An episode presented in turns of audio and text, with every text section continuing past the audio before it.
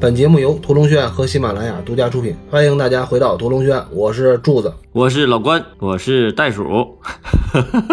袋鼠今儿不在啊，挺好，少了一个人分钱。黑客帝国剩下的可能就是我们老哥俩伺候大家。哎，这可能是我们节目开播以来第一次只有我们两个人吧？这是一个预兆吗？看看这个双簧怎么能不能行？这次节目的主题或者是标题叫“论袋鼠的重要性”。你知道篮球里头有一个说法不？就是谁不在谁尴尬。现在不流行三巨头嘛，NBA。然后他们仨在一起打球的时候就总输，或者说也不是赢得特别漂亮。但是某一个球员，比如说哈登、杜兰特和欧文，欧文一受伤了，出事了，出幺蛾子了，然后杜兰特和哈登，哎，拉拉赢，赢得特漂亮啊，赢赢特漂亮，就是没谁谁尴尬。那球队经理也傻呀，那他为什么要组三巨头呢？组两巨头不挺好吗？还是稳妥呀，得防着始终有一个人受伤是吧？对对对，现在用人用的太惨吧。你看袋鼠也不是，也不是说不干，人袋鼠干的挺好的，就是人家忙了嘛。等你忙的时候，你也一样。袋鼠去南巡去了啊，因为上一期有朋友给我们留言评论说，我说我们前面这个过门电话太多了，然后我看了他的意见之后，我深以为然，所以今天咱们就废话少说啊。然后咱们就直接进入拉片儿，但是我把那哥们儿也给加入黑名单了。嗯，只要谁说你不好话，你就加黑名单是吧？那咱就再接着唠呗，人有愿意听的对吧？咱们回到第一期节目呗，因为我觉得上一次关于序幕这一块儿，你说完了以后，我就准备的不够充分，我又重新看了一下，我又还有话要说，有几个问题，这个你一直都是你在向我提问。我这次向你提问，那你这一个礼拜又去上了个大学是吗？对对对，有一个问题想问你啊，我可以不回答吗？好，下一个问题，那我自己回答，自说自话。现在少了一个袋鼠，得适应这个技巧，这个语言技巧哈，这个交流技巧。群口的跟那对口的肯定不一样。嗯。开始不？咱们开始啊！你说吧。开场序幕这一块，我觉得挺有意思的，就是这几场戏的设置哈。你有没有感觉这不是一个科幻片儿，或者说他故意让这个片子没有呈现出科幻的元素嘛？上次你也提到了，它属于比较缓的开场，不是硬科幻开场，对不对？其实你看咱们现在的网大都比这个《黑客帝国》的开场花哨。哎，对对对，开场六分钟，人家那上来不听框的。什么玩意儿都出来了，他这个故事倒挺不紧不慢的，是吧？其实我是觉得他这一点做的特别成功的一点，你有没有感觉？就是他为什么要做这个类型模仿？我就觉得他在做类型模仿，他模仿了一个警匪片的一个类型。我不知道对不对啊，但是我自己有一个感觉，这是因为跟赛博朋克这种文学样式有关系。那因为你想想，《银翼杀手》其实你说白了，它的内核它也是一个警匪片的内核，它有那个框架。和人物设置在，因为赛博朋克的故事大多数都是讲的一个。个人或者小团体对抗一个大机构，别管这个机构是一个 AI 也好，或者是是一个他们特别喜欢说的公司、集团、company，他们就特别喜欢用原来的，就包括其实今天我会说到这个问题，他会用好多黑色电影或者说硬汉派侦探小说的一种套路去做这个人物设置，去做这个情节的铺陈。但是当你这个世界被放大了之后，那就不是一个侦探小说能承载的了。但是最基础的人物的架构和开场方式。都是差不多是这个意思，在我理解，还是不是他得找到一个观众更熟悉的点？对你上来如果就是高模的话，就是会显得很 low，因为他这个世界设定太复杂了，至少在那个年代来讲太复杂，在这个年代也复杂，也复杂是吧？所以说他给了一个相对观众更能接受的一种一种形式比喻来做这个事儿。这就说到咱们上一期说到这个戏是特别电影的一个电影，最电影的一个电影。你上次好像也提到了，就是为什么《三体》拍不了的问题。如果要咱们做《三体》的话，就是没法把它影视化，这是。一个最大的问题，视觉化，因为《三体》最好的东西都是最难视觉化的东西。对，作为编剧来讲，你怎么把它做一个明确的一个比喻，把它拉下来，是吧？把它拉到一个观众的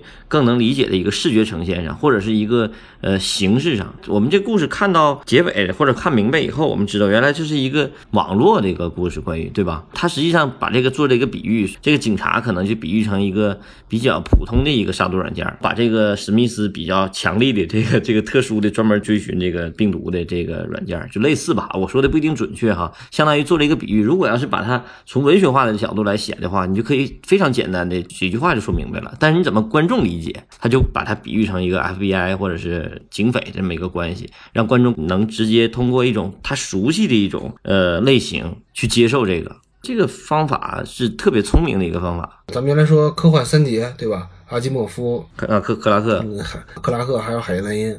你仔细回想一下，海因莱因和克拉克就他们的小说都有比较成功的被改编成了影视作品，或者他们直接像克拉克就直接写的电影剧本嘛。嗯就是《二零零一漫游太空》，你自己回想起来，阿基莫夫他最出名的作品，可能就是咱们说的《基地》。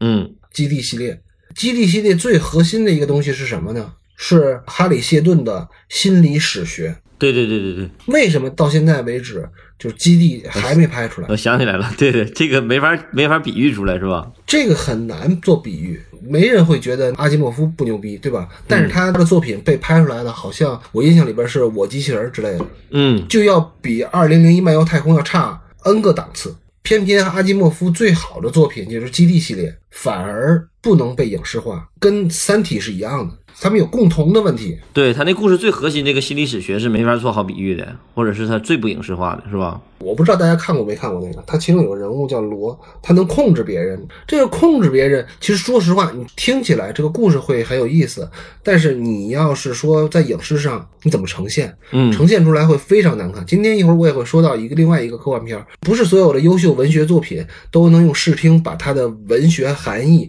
给比拟出来的。嗯这个是最怎么说呢？最遗憾的地方吧。当然了，我们可能这个也是我们自己想象力的局限啊。而我们从这个蝎子这个设定，就我们就看到关于科幻感的设定也是循序渐进的。他这个导演真是不着急，他没上来就把最大的世界设定先给你。我觉得第一个科幻感是来自哪儿？是那个崔妮迪逃跑的时候跳楼那一下，砰一下就飞过去，这个是。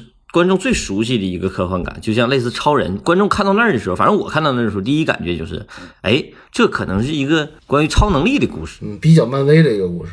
然后紧接着在下一步的时候，可能再逐渐展开，逐渐展开，包括到了那个虫子进肚子那段，又来了一点儿啊，这有可能是一个不光是超能力的故事，有可能是一关于异形的那种 那种外星人那种感觉的故事了。它都是特别熟悉的元素，直到第一幕建制完成以后，观众才明白啊，原来这故事是这么宏大的一个世界观。所以我是觉得这种特别宏大世界观的这种故事，它这个方法就特别值得借鉴。它是先用大家最熟悉的一个科幻感，而且是最普通的科幻感进入，再往前走，一点一点往前走。而且从这个蝎子这个角度来讲，我是觉得这个戏的序幕，我觉得可以拿那个咱们之前说那个《杀人回忆》那个序幕做比较。它特别完整的完成了这个序幕的一个任务。我之前说的序幕经常会有一个任务嘛，一个是全篇气质体现体现，然后还有一个就是全剧的一个重大的一个比喻。他用了这个警匪形式这个故事，然后比喻成他要表达的真正的内容。对杀毒软件对他们的追杀，哎，对对对，这个矩阵之内，嗯，对。然后就是这个世界设定，就是一场追杀，特别简单的一场追杀，没什么特别明确的表达为什么追杀，但是观众一眼就看懂了，知道啥意思。这是我们第一期节目就在讲这个关于蝎子小男孩抓蚂蚱那场戏。他就是把他那个小男孩比喻成凶手，把那个蚂蚱比喻成那个这些受害者，他做了一个特别精妙的比喻，然后把整个故事给展开了。这段戏的内容，大家仔细琢磨琢磨，跟那个戏其实很像，做的特别好。其实你说到这儿，又说到这个比喻这个事儿了。前两天又看了一遍《汉奸怪物》，我觉得以前我确实是没太看懂《汉奸怪物》，可能这两年岁数大了，再翻回头去看奉俊昊，我觉得哦，《汉奸怪物》其实还说了一个特别。特别奉俊昊这个故事，奉俊昊，我觉得他所有的电影都是在做比喻，对对，无论是对韩国当下的社会做比喻，还是说他对他认知的当下的整个世界，嗯，就是人类生活做比喻。当然了，寄生虫也是比喻，但是只不过是要比之前的比喻还对要浅薄很多，甚至我都觉得不如《汉江怪物》。对对对对对。奉俊昊之所以是一个非常优秀的导演，从现在看来，他并不是优秀在于他多会拍戏，当然他拍戏非常好啊。嗯，尤其比诺兰好啊！你你 对啊，为什么奉俊昊能拿三大的电影节的奖？嗯嗯嗯，对吧？诺兰不行。你说的是视听语言上，嗯，就是他本身的基本功活儿就挺好。然后再有一个呢，他对当下的现实的关注，嗯，这种关照，可能也是电影节的这些评委会喜欢他的一个原因。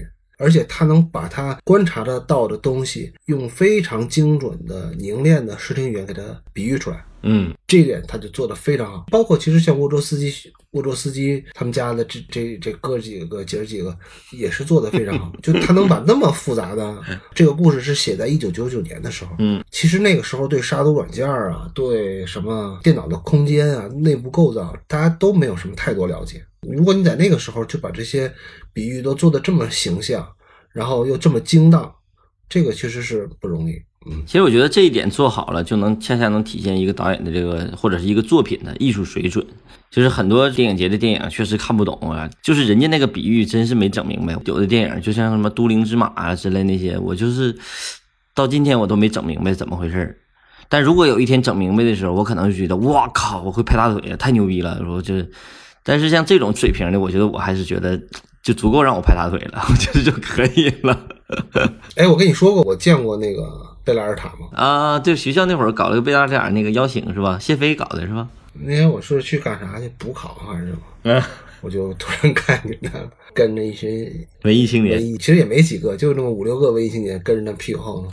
我确实是没认出来，我以为就是一个普通老外。后来离得近，我一看，哦，这是贝拉尔塔啊，贝拉塔尔，还贝拉尔塔，贝拉贝拉塔尔吧？我也我也不知道，咱也不知道。咱你看你好吧，你看你也不是我又说错了，你也不是不是，关键一会儿我敢肯定又有杠精会在评论区说我说错了。哎呀，请我们的听友们爱惜一下柱子的脆弱的小心脏，保护保护他。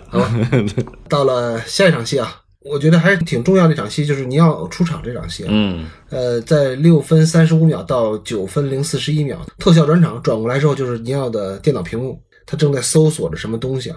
尼奥在自己家醒来，电脑屏幕上一直在搜索着非常敏感的信息，这其中就包括了一张墨菲斯被像素化了的照片，而且能看得出来啊，这个尼奥是一个非常有国际视野的黑客。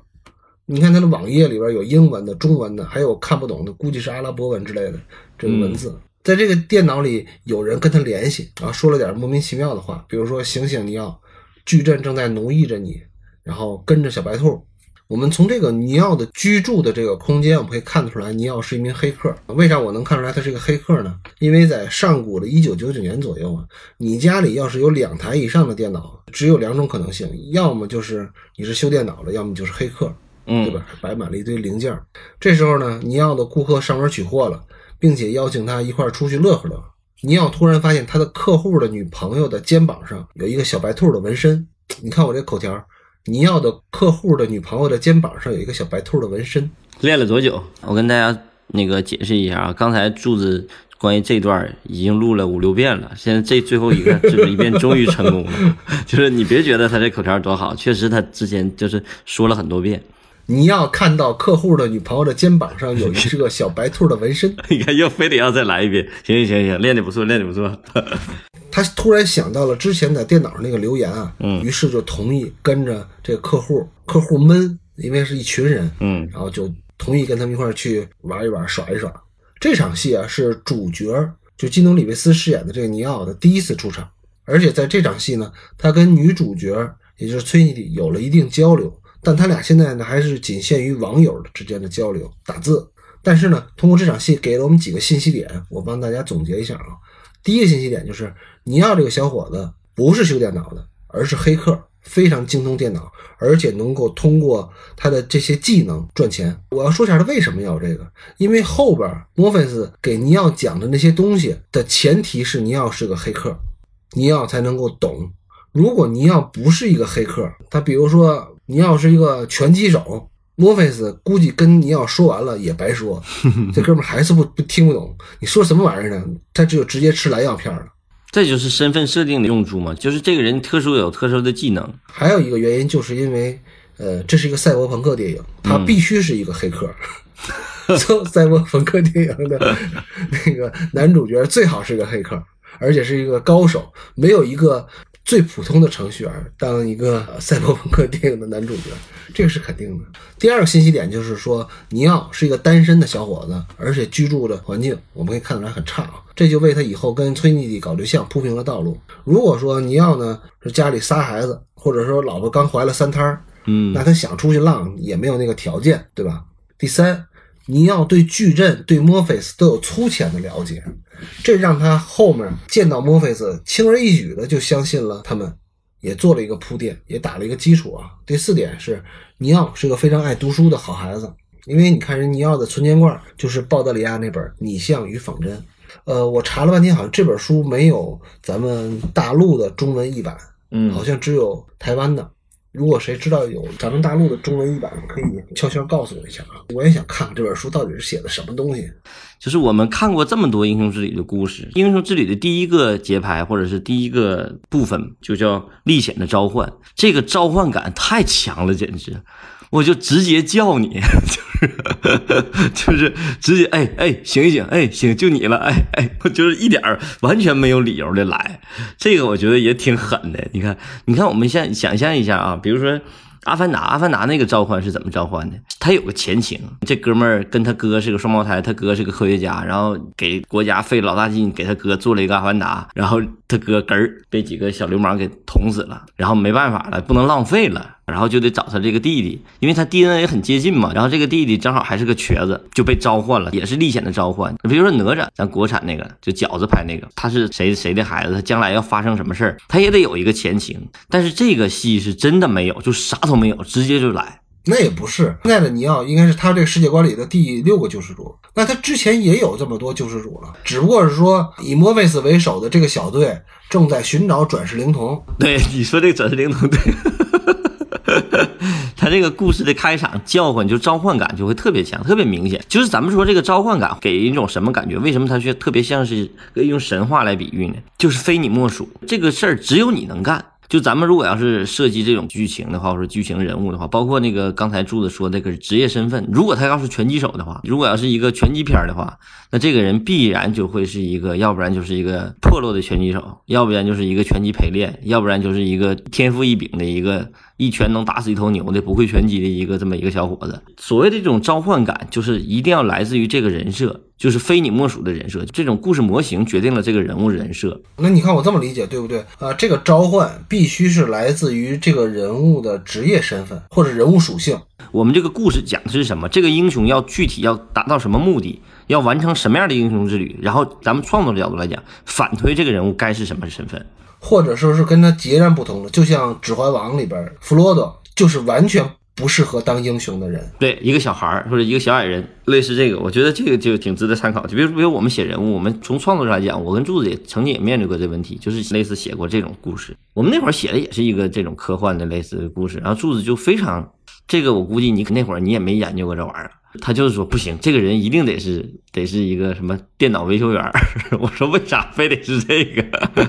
因为他有这个身份了以后，他就后边的有可能性，就非他莫属。我们可以写一个特别破落的一个中年人，这个破落感什么的感都可以，不如意什么都可以，但是这个人身上的特质就决定了这个人能不能成为这个英雄，或者说是跟这个英雄所需要的特质截然相反，也可以。也可以，对，就看起来完全不可能，就像类似《指环王》那种，比如说哈利波特，哈利波特他为什么能走上英雄之旅？因为他爹妈塔里代，对他有这个特质，所以我们想一想，就是当我们选择一个人物的时候，什么样的人物适合当我们的主人公？我觉得这就是一个特别好的例证。老关刚才说完了剧作方面的内容，我想从美术方面说一下对主人公的塑造，因为咱们看前面崔妮蒂虽然出场了，但是崔妮蒂是没有一个私人空间的。但是尼奥是从哪儿醒来的呢？他是在自己的家里醒来的。为什么要是自己家里，而不是一个什么汽车旅馆？刚跟什么什么人发生完什么什么事儿，然后 抽一根烟醒来？不是这个呢，就是因为这场戏是作为男主角的出场来说是不完整的。为啥呢？因为没说这哥们儿是干啥的，嗯，也没说这哥们儿有啥压力。但是通过美术对尼奥的这个家的塑造起了一个非常重要的帮助作用，就是介绍这个人的背景。虽然大家可能现在不知道他具体的是在哪个公司上班，嗯，对吧？然后中午饭吃什么，但是大家是对这个人有一个基本的概念的。你如果说是从汽车旅馆醒来的，这些基本信息都是没有的。上一期节目我也说了，呃，这是沃卓斯基家族的第二部电影，他们的处女作叫《惊世狂花》。从上一部电影我们就能看得出来啊，沃卓家族对这个美术的要求是非常高的，虽然还到不了特别偏执的，就像芬奇或者像韦斯安德森那样的偏执狂的那种地步，嗯，但是他们是懂得运用色彩的，这个就跟怎么说呢，像诺兰啊就不太一样。就 是绿嘛。我说这个戏给我的最重要的一个印象之一就是绿，哪哪都是绿。因为在《惊世狂花》那个电影里边有大量的对性的直接描写和暗示，他那部电影就选择了一种基调的颜色，就是暗红色，挺代表欲望的一种颜色，不是大红，是一种偏暗的一点的红色。然后他通过运用大色块的暗红色和一些比较暧昧的带着暗红的花纹的墙纸，去帮助他建立两个女主角之间的关系。他那些色彩，呃，他那些装潢设置都是起这个叙事作用的。咱们还回到尼奥的这个房间设计啊，嗯，其实这个场景，我如果印象没错的话，就用了一次，对，就只展示了一次。但是呢，我们通过画面，我们能看得出来，这个空间布置的还是非常用心的。为什么这么说呢？因为像老关出身的道具部门来说，像置景啊、道具来说，你做一个混乱的场景、嗯，杂乱的场景，要比你做一个样板间要难得多要。难难几个数量级往上。对，你做这个混乱的场景是一个什么呢？是一个黑客，一个单身汉，就是咱们刚才说的那些尼奥的这个这些身上所具备的要素，你要把他的生活质量给他做出来。嗯，就这个人确实是生活在这个空间里边的。你记得咱拍那个戏的时候，咱们采景的时候，我们那会儿采景采了一个老锅炉房，不是澡堂子。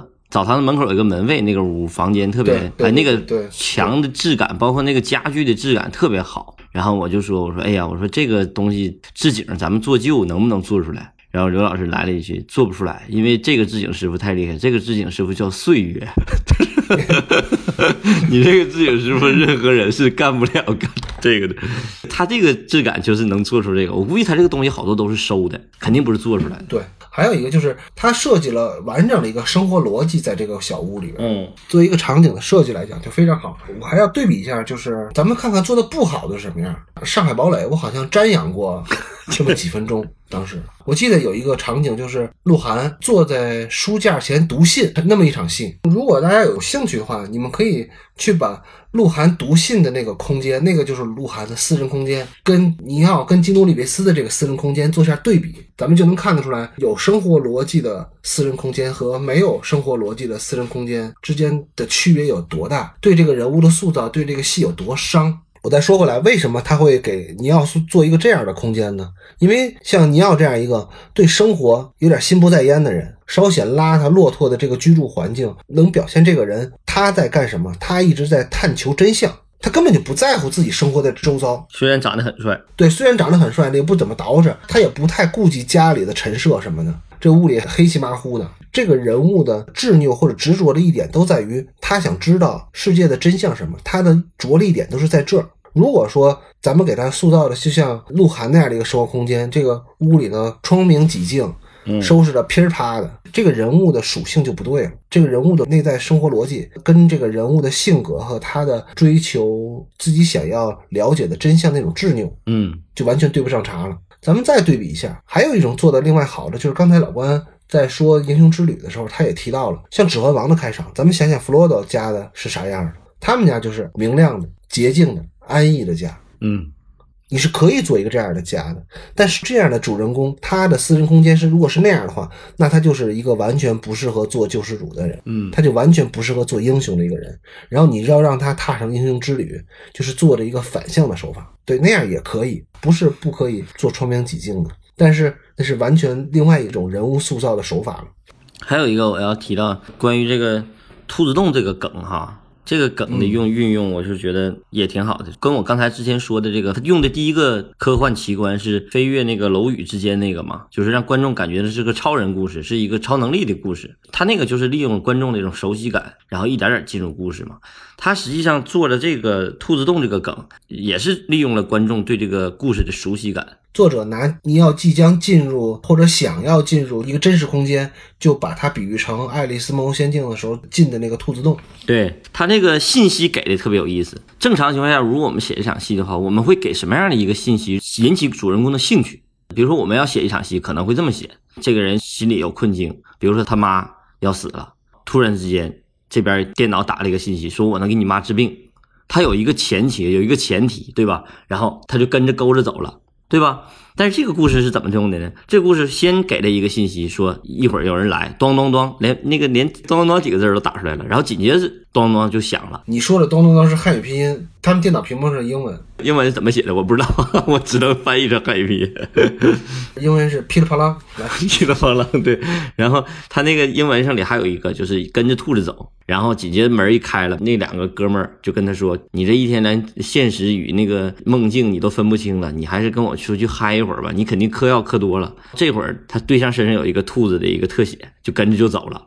他就用了两个信息一对等，就跟着走了。他这个只有用观众最熟悉的这种比喻，观众才会理解。或者是观众理解这个人物，要不然就会觉得特别突兀。你想一想这个事儿，而且你在这个时候看起来不理解的时候，你到后来的时候，整个故事看明白的时候，你才发现啊，原来这个墨菲斯就是刘易斯·卡罗尔这个童话故事的这个拥趸，这是他故意设计的。包括他后来特意强调了这个兔子洞的问题。台词里都说了，你马上就要进入兔子洞，你要不要进去？或者是他还问他，你是不是觉得你现在已经感觉像爱丽丝一样梦游仙境？他就是把各种神话故事或者童话故事，观众最熟悉的东西去吸引观众，其实就是通俗的文化符号。哎，对对对，如果你非运弄一个高深莫测的，哎，就是凯爷就愿意干这事儿。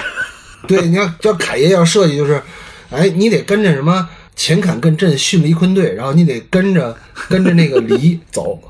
我操，你还得跟观众说啥是离，啥是乾，啥是坎，谁，然后巽离坤队，你都得说一遍，你知道吗？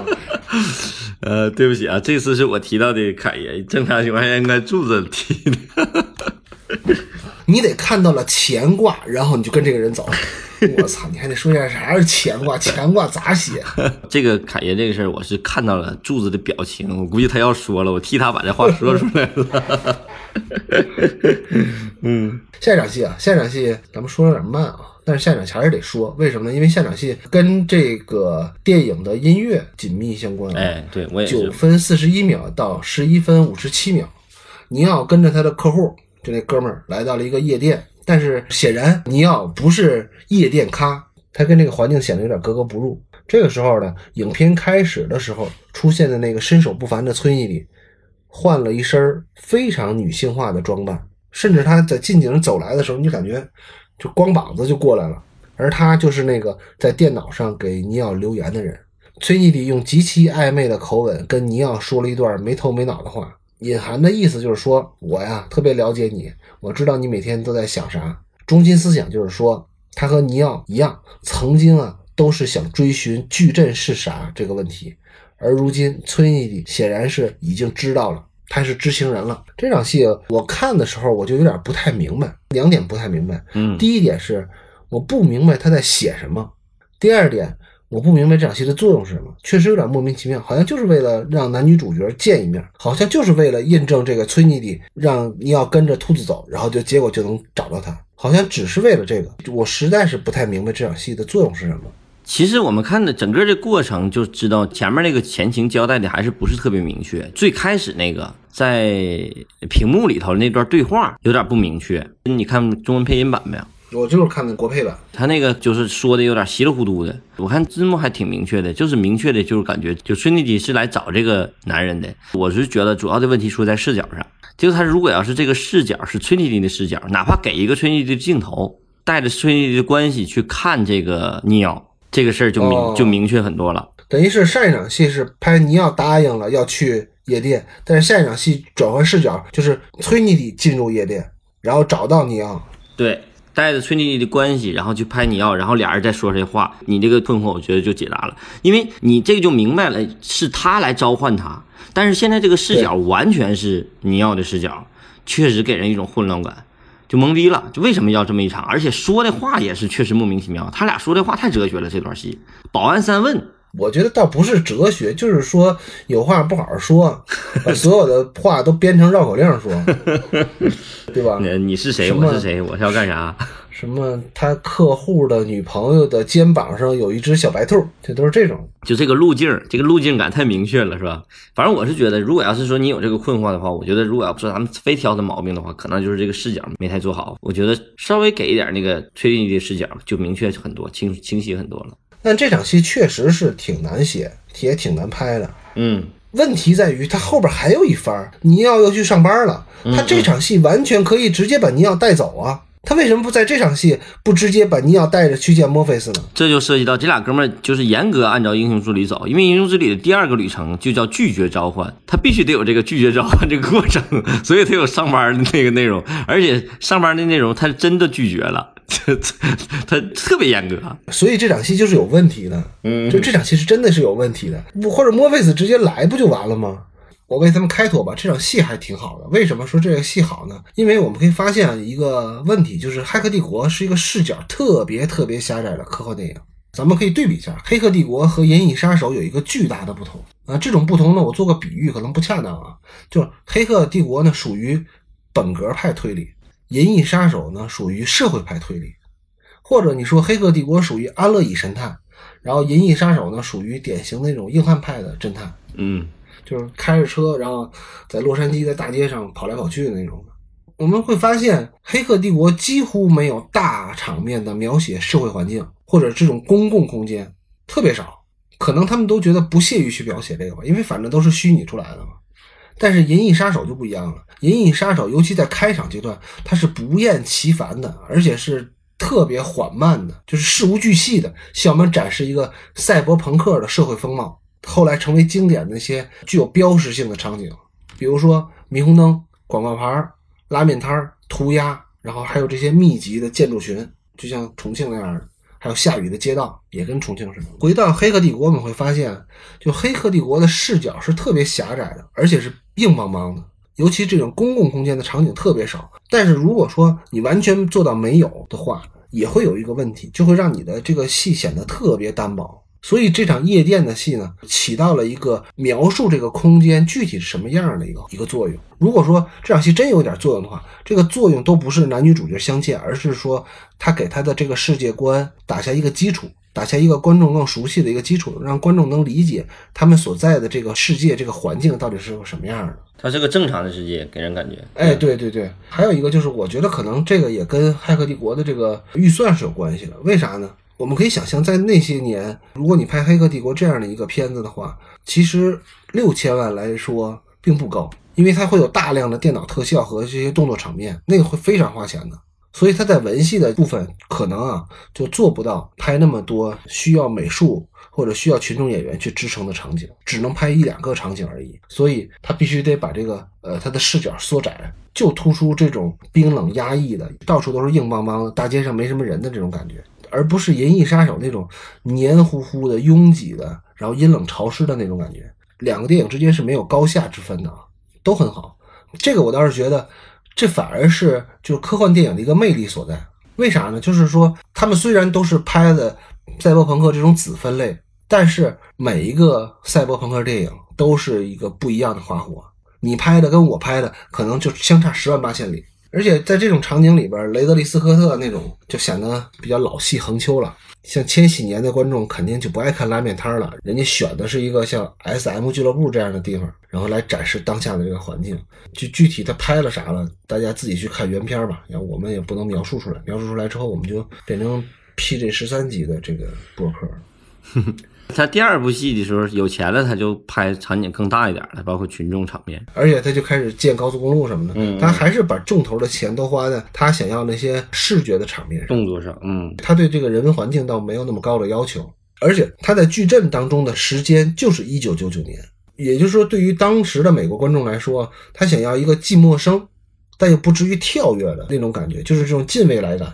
他把这个近把握的特别好，对，就不会让你觉得无趣，但也不会让你觉得陌生。嗯，我是觉得这个转场特别好，就这段戏是我印象很深的一个转场。就是我们看到转场各种转场，比如说有有有各种技巧的转场，比如说打点啊，或者是动接动啊，或者是这种都可以哈。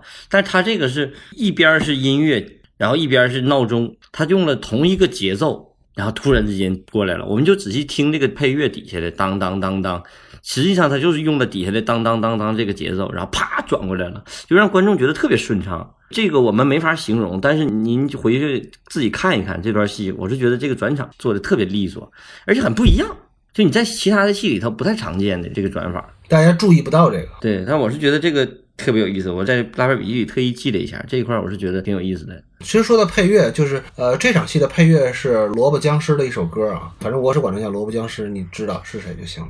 在这个《黑客帝国》这个电影里，有特别多的这个工业风格或者那个新金风格的歌手和乐队。我印象里还有内阁，有 Manson，还有暴力反抗机器，尤其是片尾曲啊，就是干脆就来了一首暴力反抗机器的《Wake Up》，跟那个整个电影的这个主题就呼应上了。啊，至于那首歌说了啥了，反正都是敏感词，大家可以去搜一下啊。嗯，我为什么要提这个呢？就我觉得特别有意思一点是什么呢？当时的音乐潮流和科幻电影和科幻文学好像是有一种遥相呼应的感觉。他选的这些乐队或者歌手吧，他们的创作理念和想表达的这些思考啊，在这个时期恰好跟《黑客帝国》这个类型的科幻电影产生了一个契合点。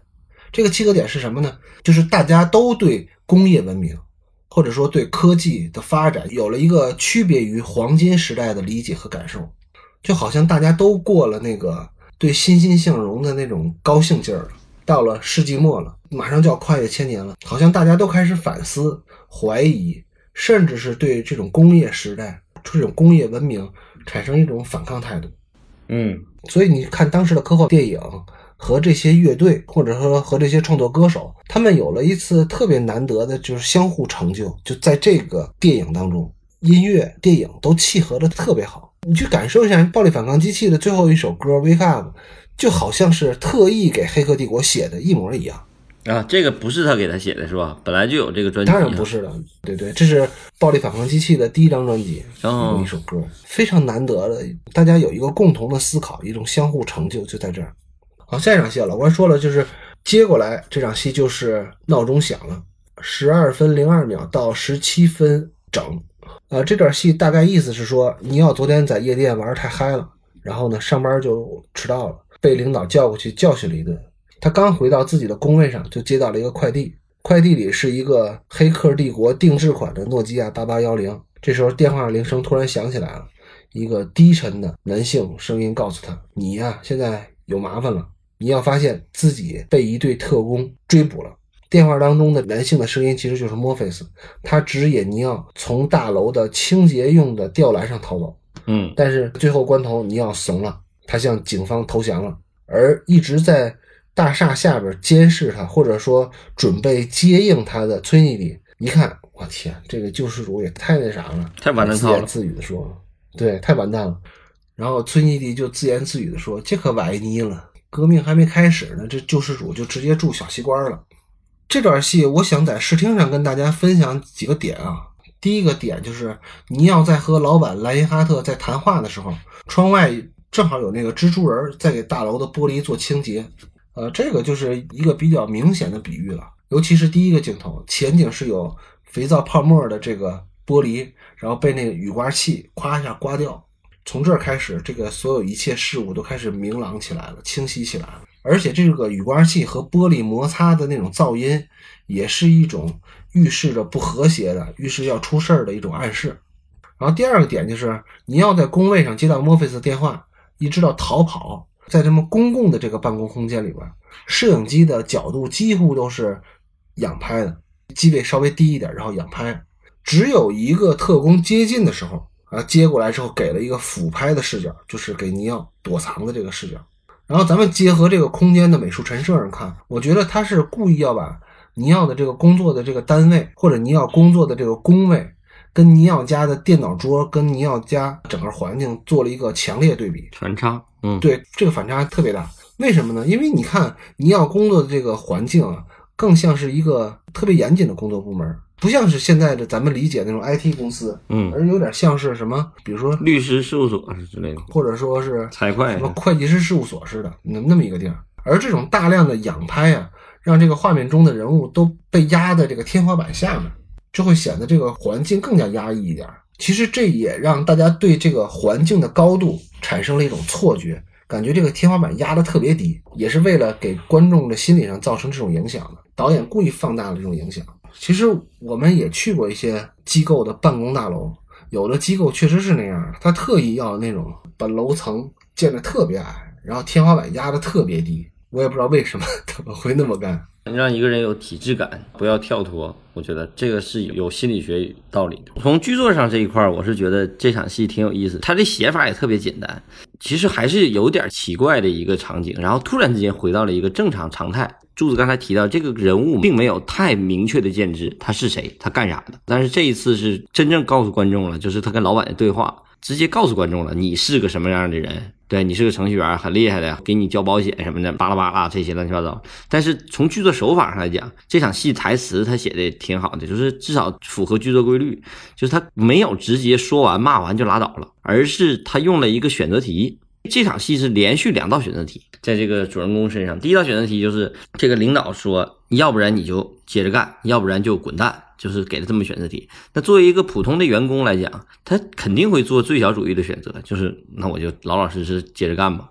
然后紧接着快递来了，一接电话说有人要抓你，墨菲斯又给他的一个选择，要不然你就跟他们走，要不然你要从那个楼外头跑过去。这两道选择题这个说法，我就想到了咱们这写作的写剧本的一个重要的一个写法，就是我们说，其实优秀的编剧啊，不是做题的人。编剧到底是干啥的？或者是你最主要的做的工作是什么？是做论述题吗？给你一个人物要写，这是做题吗？不是做题。编剧更准确的比喻，他是一个出题人，而且出题是出什么？出选择题。这有点像是啥呢？我用一个形象的比喻吧，就是什么精神病院测试一个人有没有精神病，给你出一套题。你这个人把这题做明白了，然后答案出来，你这个人是个什么人，自然而然就出来了。所以说，编剧是谁呢？编剧不是医生，不是给你看病的，观众可能更像医生。编剧也不是这个做题的精神病人，编剧是这个出题的人。真正优秀的编剧或者特别厉害的编剧。是能把这个题出的特别精妙，然后把这个人物不断的给他出选择题，不断的给他出选择题，不断的用这些选择题让这个人物做选择，然后这个人物把这个这套题做完了，这个人物的性格自然而然就出来了。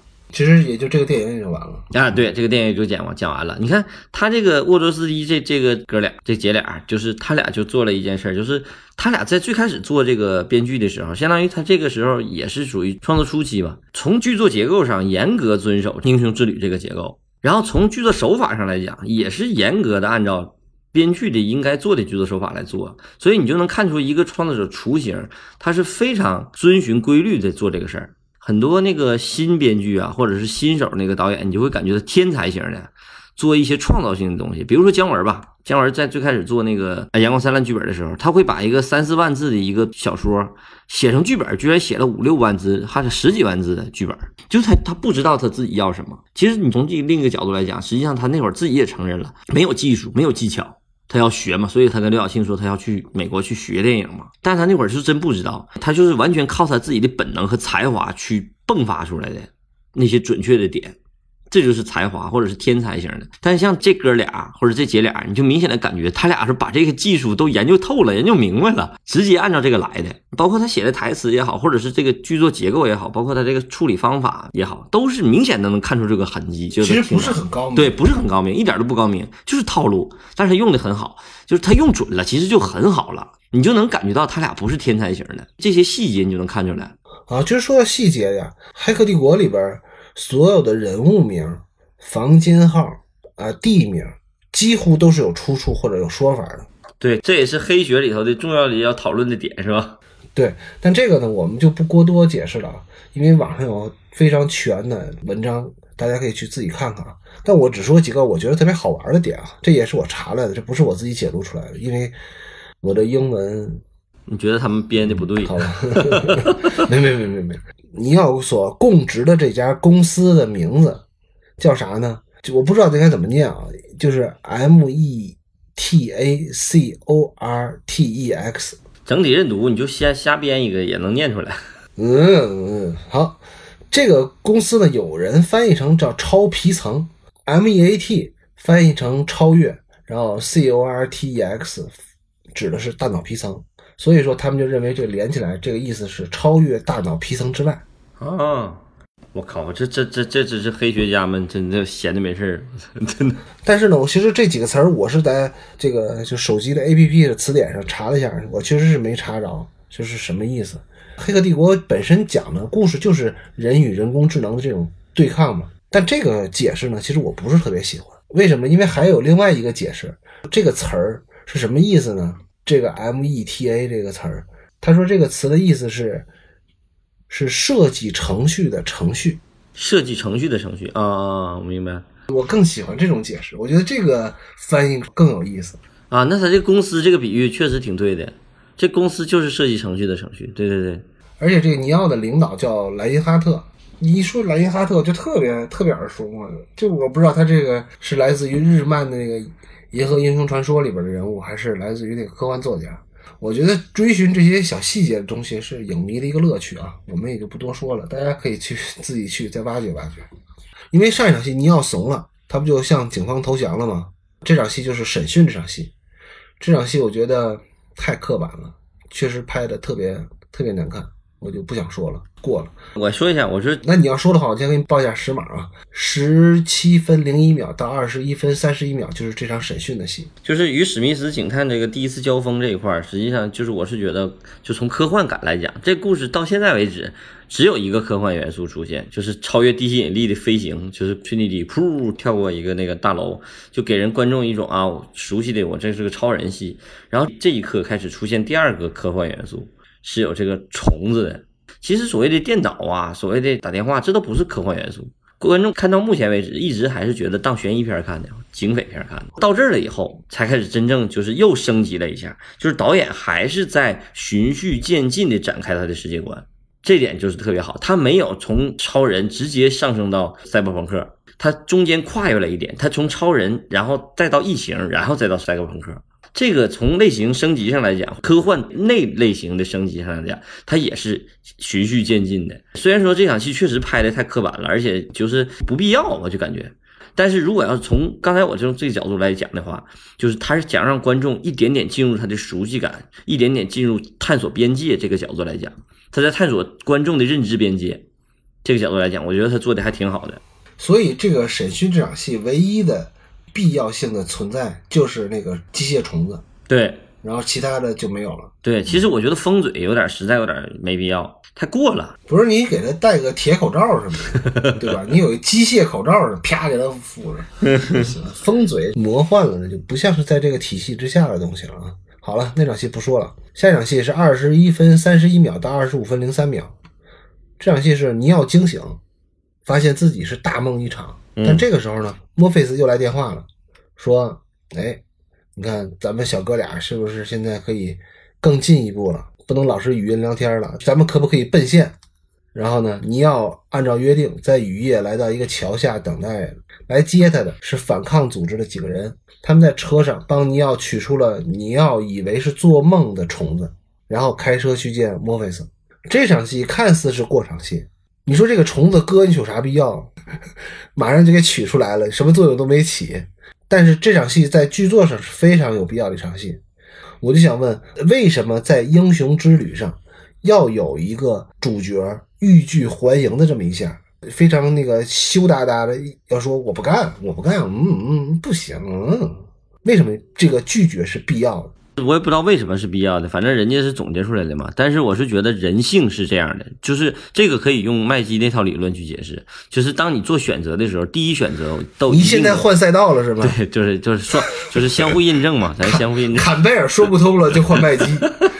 麦基说不通了，再换希德菲尔德，是吧？你就这几本书来回来去的挑，就够了，就够了。这几本书来回去来去挑，嗯，好吧，你来继续。从人性的角度来讲，给你一个选择题，往往都会做最小选择。所谓最小选择，就是正义和邪恶，肯定会选择正义的。就是主人公角度啊，这个对错没有角度，没有啊。那你的正义要代价太大了，我可我才不选正义呢，我这邪恶就挺好。就是还有一个就是选择叫两害相权取其轻嘛，两利相权就取其重，就是就是人性嘛，人性本能。他所谓的历险的召唤，就是。当你召唤的时候，一定是让你打破边界，走出你的舒适圈。那人的第一选择，本能选择就是拒绝，这是拒绝，他是有这个拒绝的感，我觉得是对的。就是刚才你说这个虫子的必要性，就是挖虫子，就是给你钻进去就给你拿出来这一块，就是为什么？就是又回到坎贝尔啊，咱又回到坎贝尔，就是坎贝尔第三个旅程，超自然的援助，就他得真得有神仙登场，帮你把这事儿解决啊，得让尼奥知道。自己碰到的这群人不是一群骗子，对，是神仙。得让你亲眼见到我从你肚子里拿出来一个虫子，你以为是做梦有的，但其实是真有一个虫子。对，然后他才能再往下走这一步。他这个流程是挺有意思的，他这一套。所以为什么我觉得坎贝尔是路径呢？就是英雄之旅是路径呢？咱们原来学麦基都是学框架，然后你到那儿框架的时候，你就不知道该往哪走了。但是坎贝尔给了一条你明确的路径啊！咱下回编这故事的时候，可能到这儿的时候就得有个神仙出现，哪怕这个神仙干了一件脱裤子放屁的事儿。你没觉得观音菩萨就经常给那个孙悟空干脱裤子放屁的事儿吗？阿弥陀佛，你这个，你这个会遭到很多教友的抨击的。不是，你《西游记》本来就是在调侃，我又得把黑名单里头放不少人进去。哎，《西游记》不会的，没有那么多。你刚才说观音菩萨脱裤子放屁，不是我说观音菩萨和孙悟空，我说《西游记》里的观音菩萨是电视剧《西游记》啊，不是原著啊。那你跟我说，到底谁脱了裤子？你别这么纠结。但是确实就是你会发现，这神话故事里头这些这些流程感，这个路径是非常清晰和明确的。咱们做这个破节目，你也不能给自己增加这些口业，你知道吗？好好，当我没说啊，剪掉，剪掉。秋天啊，现在秋天特别容易打雷下雨，你自己路上小心。现在我们外面还下呢，一会儿你小心点吧。就这场戏啊，大家因为知道我特别关注这个服化道，嗯，这场戏我想说说服化道的事儿。朱子当导演就是类似服化道，《黑客帝国》在视觉上是一个非常非常有特点的一个戏啊。首先，我觉得它在传承上去掉了一些被认为这个赛博朋克的几大视觉要件，嗯，但是还保留了很多专属于赛博朋克里的元素，比如说这场戏里边的气氛，大雨。离谱的大雨，因为那个尼奥是在桥下等着他们，他好像在一个瀑布下边等着 人来接一样。城市瀑布。对，然后这场戏比较明显的就是服装，我们头一次看到这么多这个反抗军的成员，就是在车里，起码有仨人嘛。他们这反抗军可能这个福利条件都比较好啊，统一着装都是皮褛，然后都非常喜欢戴墨镜。在之前的那场戏里边，就是开场戏。崔妮蒂乌鸦坐飞机那场戏里边，崔妮蒂穿的是什么呢？她穿的是一身接近于漆皮的那种皮衣，估计是人造革的。穿上之后，浑身冒汗，然后倍儿臭那种。嗯，然后做了一个非常漂亮的鹤拳的那种招式，这样对吧？然后她的那个身材，然后再加上她的服装，再加上动作设计，就会把这个戏的视觉风格完全放大化。非常完美啊，那个那个做的特别好。然后咱们再说回道具，就是你要打虫子那个仪器，咱们可以仔细观察一下。这个仪器是看上去是非常非常复杂的一个结构，而且是感觉是电动、手动、自动都混在一起了。因为那个机器有一个屏幕，虽然像素很低啊，但是这个机器上呢，居然还有一个压力表。嗯，这明显就不是一个时代产物，但它都都给它装在这个机器上，特别混搭。为什么它要有这么一个东西呢？因为在赛博朋克里边是有一个特别特别重要的视觉元素，就是医学仪器。在医学仪器里边，很多人都会选择什么呢？就是注射器。当然，它这个吸的东西就类似于注射器那种东西，因为这是跟赛博朋克的主命题相关的，就是机器对身体的介入。咱们想一想啊，无论是脑后插管啊，还是说打针啊什么的，这种注射器和这种大针头，看上去是一种特别危险的东西，是让你能透过屏幕感觉到这个就叫什么有视觉痛感的一种东西。嗯，因为后边咱们也会看到，呃，你要在坐上那个他们反抗军飞船里边的那个脑后插管的仪器的时候，那个针头豁长，你感觉一下从后脑勺扎下去，应该从嗓子眼里就出冒出来了。其实脑后插管就是注射器的一个变形而已。你想啊，你就看着它那个视觉，好嘛，一个一米多长大针头插进你身体里面，就别管疼不疼，都会让你觉得毛骨悚然。呃，我还说到这儿，说到上一期我我忘了跟大家说那个电影名，那个电影叫《移魂都市》，是一九九八年那个片子。嗯，其实那个电影讲的故事就跟这个《黑客帝国》大差不差。反正就是说啊，你看到真相不是真相，我们活的真实世界是不是真实世界，还是说被这个喜马拉雅这个 A P P 塑造出来的一个幻象？我们生活的是一个赛博朋克风格的一个世界，都不知道啊。但在我眼光看来，就是《移魂都市》那部电影的美术，就单就美术这个层面上来讲，其实比《黑客帝国》做的更接近于赛博朋克的根源。就是更加原教旨主义一点，而且它在视觉上也相对来说更细腻、更丰满一点。还有一个非常重要的是，它那个戏的女主角要比这个戏的女主角要漂亮好多。咱们事后诸葛亮一下，就是为什么《移魂都市》到现在为止，它的影响力或者说是知名度或者美誉度都比《黑客帝国》差这么多？虽然它的美术做得很好，它就有两个问题。我觉得第一个问题就是，呃，《移魂都市》的男主角选错了，男主角长得太文艺了，就是那个长相嘛，就是你得品才能感觉出来他他的好。他不像基努·里维斯是这样小白脸。第二个问题呢是《离婚都市》那个电影就钱啊就没花到点子上，因为咱们看《黑客帝国》的成片，你会发现其实他们的美术部门花钱其实并不多，他们都把钱花在了特效还有动作场面上这些重场戏上了。举个例子啊，你看《黑客帝国》这个戏，我我我特别怀疑他们这个矩阵的电能到底够不够？为什么呢？因为这个矩阵里的人实在是太少了。满大街都是空空荡荡的，根本就是能不用群演的时候就不用群演了，能用仨的时候他就用一个。然后再有，你可以看崔妮迪在开场那个跳房子，就是在楼顶上跳来跳去那场戏，那个是比较明显的是在棚里拍的，因为他跳的那个墙板也是那个很薄的木板做的，所以当那几个警察跳的时候撞上去的时候，你就感觉那墙还能扇呼扇呼动呢。咱们再回过头来说，《一魂都市》号称投资是两千七百万，其实也不少了。但是它的失败点，我刚才说那个都是开玩笑的啊，什么男主角长得不好看什么的。它有一个最大的失败点，就是全片的高潮戏是男主和大 boss 之间的对决。这个《黑客帝国》里也有，那《黑客帝国》里就是，当然俩人就噼里啪啦打的不像样了，对吧？但是在《移魂都市》里边呢，男主角和大 boss 之间是靠什么对决呢？是靠意念。就他们想，知道吗？用念力，就是在脑子里头就一直骂对方，然后把对方给念叨死了。他就真这么拍的吗？真这么拍，俩人谁也没动手，然后就脑门对脑门，有点像咱们武侠片那种感觉。这个就是典型的反人类科幻电影嗯。即使你的美术再高级，女主角再漂亮，你这种电影要是能挣钱，能有美誉度，那也是天理难容。咱们试想一下《移魂都市》那个片子，因为因为我特别喜欢那个电影，那个电影呢呃美术做的实在是在我心目当中的美术好的前十名里边的。嗯，你不是喜欢那脑门碰脑门啊？不不不不不，因为我就要出主意，就是说这个事儿。其实那个戏啥也不动。他就在掏点钱出来，再请一个香港的动作设计武戏的 B 组，就齐活了。对，就完全齐活了。我就觉得这么好看的一个美术设计，最后这个电影没出来，就是有点遗憾。但是啊，呃，《移魂都市》也是拿了九九年的土星奖最佳科幻片。嗯，啊，两千年不就是《黑客帝国》了？九九年就是人家《移魂都市》，而且在《黑客帝国》的这个片子里边，有很多美术场景都是用了《移魂都市》的景儿。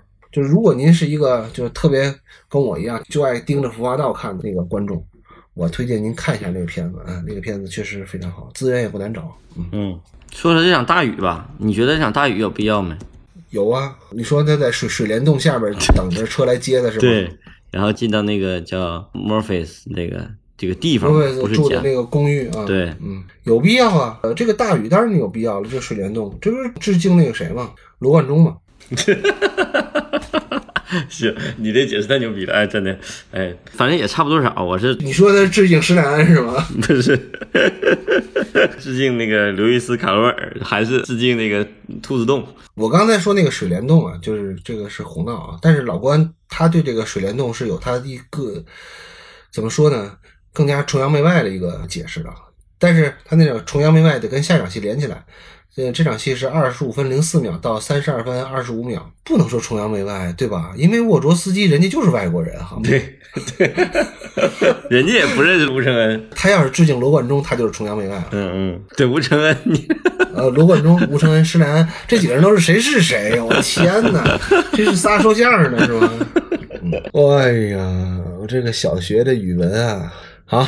那个二十五分零四秒到三十二分二十五秒，尼奥被带到一个小破旅馆，他终于见到了自己的网友莫菲斯，而莫菲斯也是热情的跟他握手，说：“我想死你啦！”嗯，然后两人就彼此关心的问题进行了友好而坦诚的对话，谈话内容几乎就是把那个马尔库塞那套思想就给通俗化，就是你被骗了，你生活在一个骗局之中，你要想活得明白，你要想当个大明白的话，你就吃红色药丸。你要是觉得呃难得糊涂，你就吃蓝色药丸。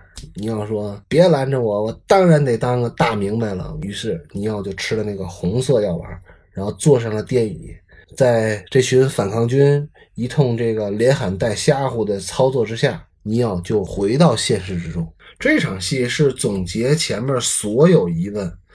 但是呢，又勾引着观众将要给他们所有答案之前的一场戏。这个从坎贝尔的那个英雄之旅的这个逻辑上来讲，上一趴是打虫子那段嘛，就是超自然的原著嘛，有一个神仙突然出现把你给救了，干了一件脱裤子放屁的事儿，证明了一下他是有神仙的，这个世界是有神仙的。善哉善哉，这是这脱裤子放屁是他说的，不是我说的。菩萨，你听好了。然后这场戏就是跨越第一个阈线，就是英雄之旅的所谓跨越第一个阈线，就是。最艰难的一个选择，我们看这个编剧已经之前给了这个你有好几个选择了。首先是他那个老板给他一个选择，你要不然干，要不然不干，是吧？然后墨菲斯给他一个选择，你就要不然嗯被抓，要不然你就跳楼，就是两个选择。然后他选择了被抓，然后这会儿出现了最重要的一个选择，第一个预线，他这个词儿用的挺好，预线，当然是翻译了，我不知道这个英文英文咋不是预线是哪俩汉字？这个老关刚才说这个预线啊，这是一个。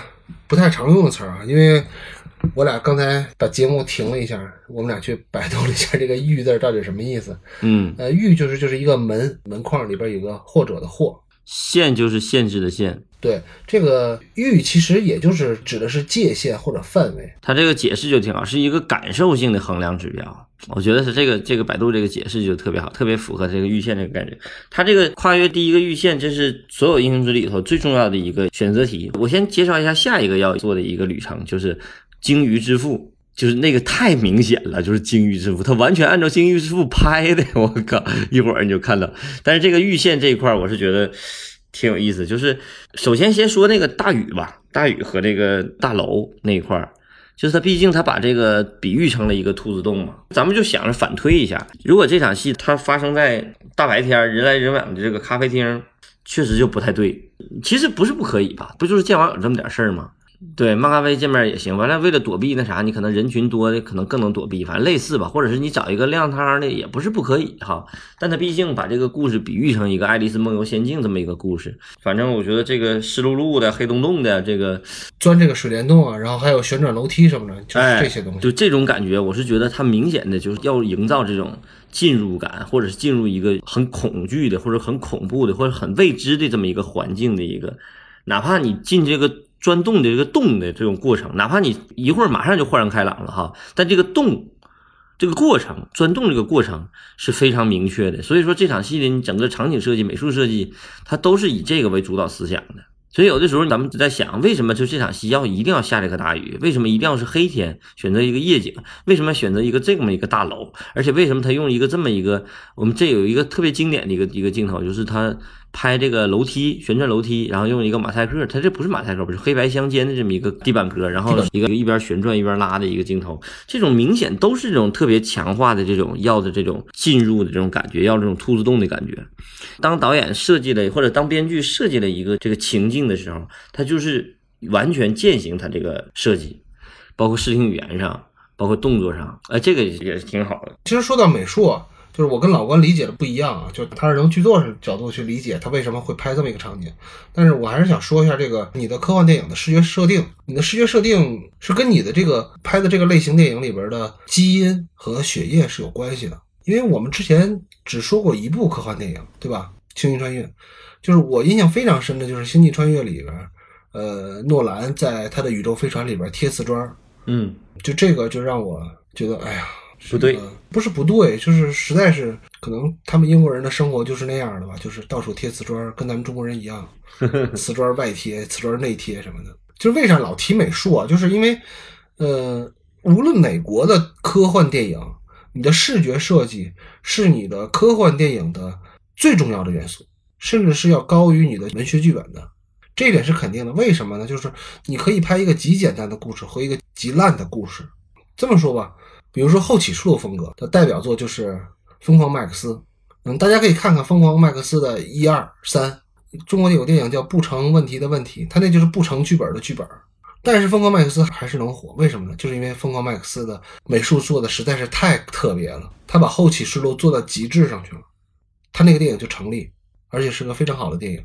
我对这段戏的美术的理解是什么呢？就是因为国外跟咱们中国不太一样的是什么呢？就是他们每个时期的建筑绘画、工业设计，包括家居装饰，都是有比较明确的风格流派的一个转变的。而且他们在学术上把这些呃美术啊或者设计啊跟人文思想之间也是有呼应的。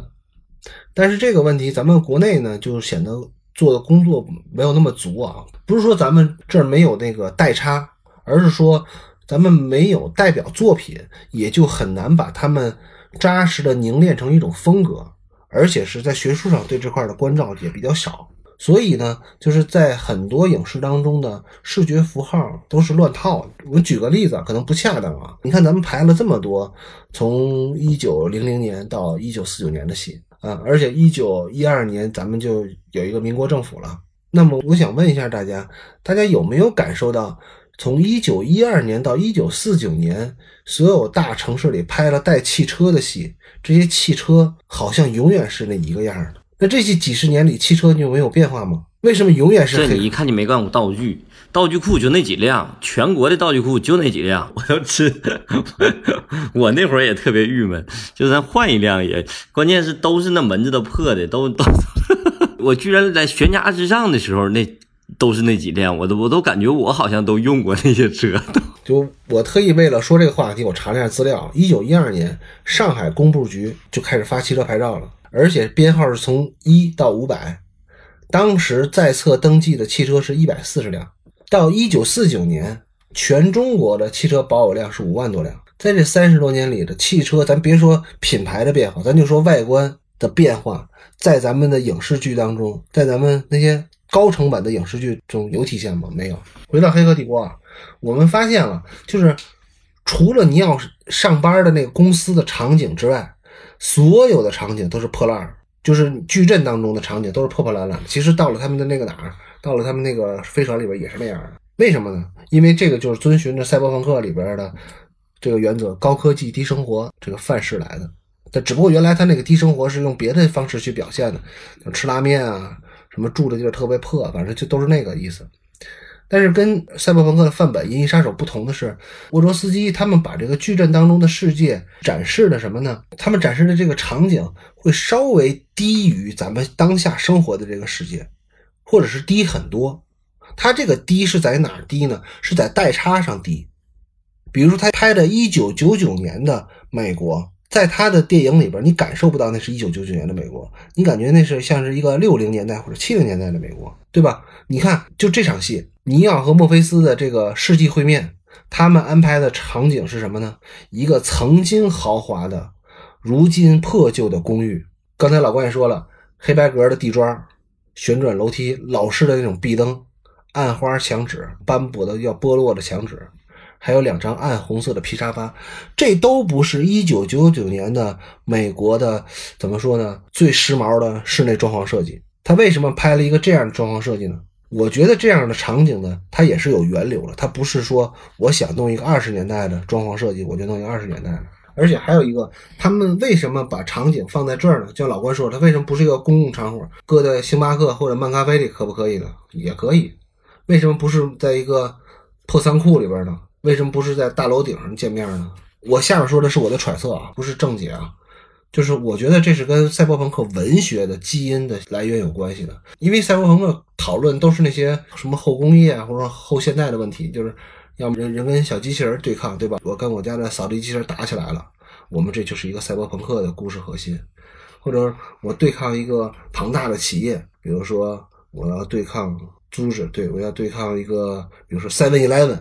或者便利蜂，对吧？我要跟他们对抗，然后我这个就是一个赛博朋克的文学了。就其实，在赛博朋克的文学当中，还有其他的基因，就比如说黑色电影和刚才咱们说过的硬汉派的侦探小说。如果大家对黑色电影里边场景有所想象的话，就你想想那些黑色电影，或者说就是像雷蒙德·钱德勒那些小说里边的，他那个场景、载具、天气，还有光线氛围是什么样的？就你会发现，《黑客帝国》里很多场景就是直接从雷蒙德·钱德勒的小说里直接搬过来的，因为雷蒙德·钱德勒写的也不是一九九九年的美国啊，这就扯远了。就是这是我自己的一个揣测，他为什么设计成这样的？当然，他是觉得好看，他觉得他有一个视觉体系，他做的呃会低于当下。我说的当下是一九九九年啊，它符合那个赛博朋克的那个高科技低生活的一个状态。然后再有一个呢，就是你的影片的整个场景设计要跟你的影片的类型紧密结合上。其实说白了，还他就是写了一群人去反抗一个大组织的事儿。那他把这个矩阵内的生活描绘成什么呢？描绘成破落的，然后是有时间停滞感的一个东西。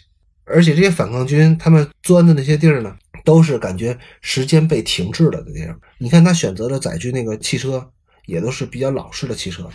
豁大个，但是特别老的，我不知道那是凯迪拉克还是林肯，这会让你的故事显得更自然而然。为什么呢？就是因为你的基因所有的都对路的。这就是我为什么说你拍呃一九四零年的戏，跟你拍一九二零年的戏，你的汽车不应该是一样的汽车一样，就是是跟你的是故事是相关的啊。这场戏还有最后一个我想说的一个细节点啊，因为咱没说到那个尼奥照镜子那个，其实我觉得尼奥照镜子，然后被镜子给吞噬了。